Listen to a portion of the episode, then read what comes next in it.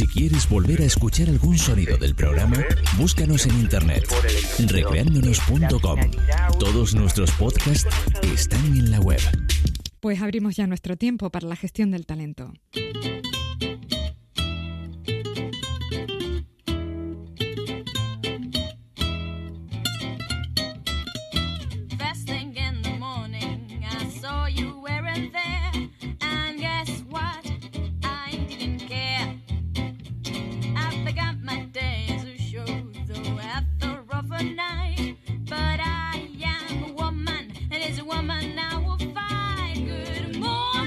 Y lo hacemos con José Ángel López, experto en psicología del liderazgo del Colegio de Psicología de Santa Cruz de Tenerife. Con él esta temporada recuperamos nuestra filmoteca recreándonos, así que vamos a volver a ver algunas películas de la mano de José Ángel para entresacar aprendizaje en esto que nos ocupa, ¿no? En la gestión del talento. José Ángel, buenos días, bienvenido. Hola, ¿qué tal? Buenos días, ¿cómo están? Muy bien, deseando analizar Master and Commander, que es la película peliculón con el que arrancamos esta temporada.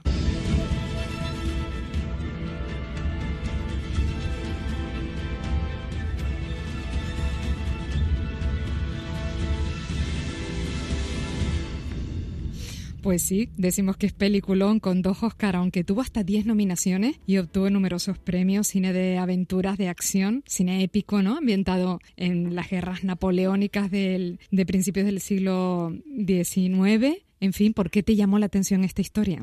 Refleja muy bien lo que nosotros estamos trabajando aquí del liderazgo, el trabajo en equipo, la toma de decisiones, eh, las relaciones entre el líder y sus subordinados, ¿no?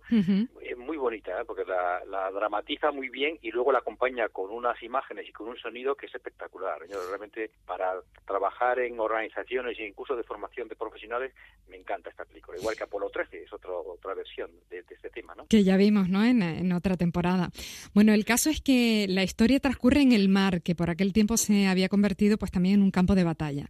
Y ahí en el Océano Atlántico se encuentra el Surprise, un buque inglés que resulta atacado por un barco de guerra francés. Bueno, el navío inglés logra huir, de mantenerse a salvo, pero a partir de ese momento, el capitán diseña una estrategia para enfrentarse a los franceses para capturarles. Bueno, así comienza a desarrollarse, a desarrollarse la historia. A ver cuánto da de sí esta película. Vamos con la primera escena, José Ángel. Venga. Bueno, pues esa primera escena que has escogido tiene lugar justo antes del ataque del buque francés que estamos contando, ¿no? Y en la cubierta del Surprise vigilan los marinos ingleses, ¿no? Quien tiene la responsabilidad de alertar ante una situación de peligro, porque le parece haber visto entre la bruma otro barco en el horizonte, pues duda. En ese momento no lo tiene claro y de hecho interviene otro marino dando la orden. ¿Qué ocurre? A dos cuartas por la mura de estribor, entre la bruma. ¿Qué era? ¿Una vela? Estoy seguro. ¿Pitamos a zafarrancho? No puedo asegurarlo. Usted es el oficial de guardia. Holom, tome una decisión. ¡Todo el mundo a sus puestos!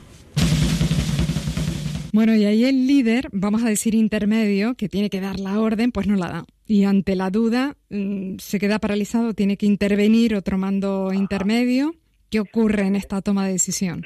Sí, efectivamente, vemos cuando vemos la película vemos que hay una duda razonable, o sea, decir, en la bruma todos nos hemos confundido a veces mirando la, las nubes, ¿no? Pues cosas que no aparecen. Y entonces, claro, es una decisión complicada el generar, declarar alerta, ¿no? Ante la posibilidad de un ataque porque él no está seguro, ¿eh? Y entonces ahí se enfrenta a lo que todos los líderes se tienen que enfrentar y todas las personas alguna vez en su vida o muchas, que es la toma de decisión, ¿no? Y la escena refleja muy bien eh, algo que la teoría nos confirma, pero no nos lo acabamos de creer, que la toma de decisión es un componente emocional. Nosotros tomamos decisiones emocionalmente, no racionalmente. En esa escena, el que está implicado, el vigía, se enfrenta a una emoción. ¿Qué, qué emoción? El miedo. El miedo de dar alerta y equivocarse.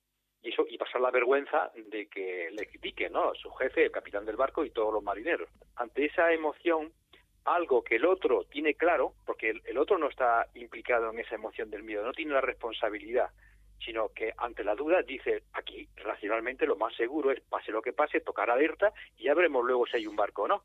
Pero eso lo puede hacer el otro oficial.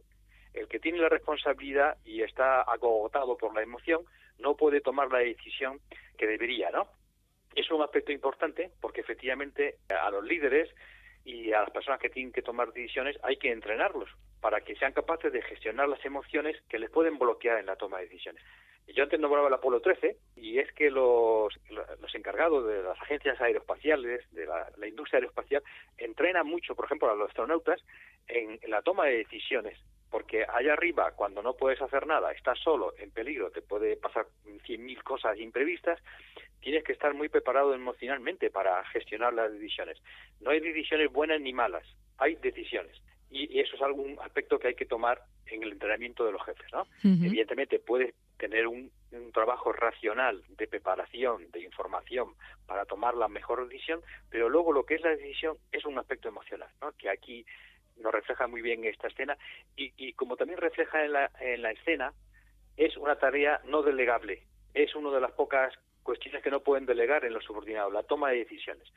En la escena, evidentemente, el segundo oficial que aparece, ante el bloqueo tremendo del primero, toma la decisión él, ¿no? de tocar la alarma. Pero estos dos temas son importantes en la toma de decisiones. Es un aspecto emocional y no es delegable.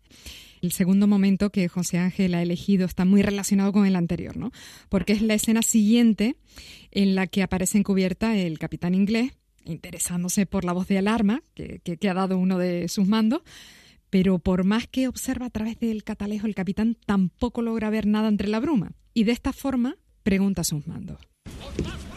Sí, ¿dónde lo vio? Eh, a dos cuartas por la mura de estribor, señor. A menos de una milla.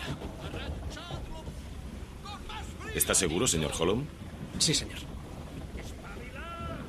¿Un buque de guerra? No lo sé, señor. Fue solo un momento. Me, me pareció ver una sombra. ¿La vio usted, señor Calamy? No, señor. Bien. Ha hecho lo correcto, señor Holm, a sus puestos.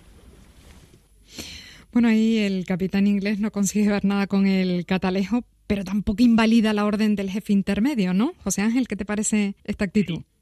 Sí, efectivamente, ahí eh, porque en la escena, si vemos la película, vemos la cara que pone el capitán y es decir, eh, este, hombre que ha hecho, ¿no?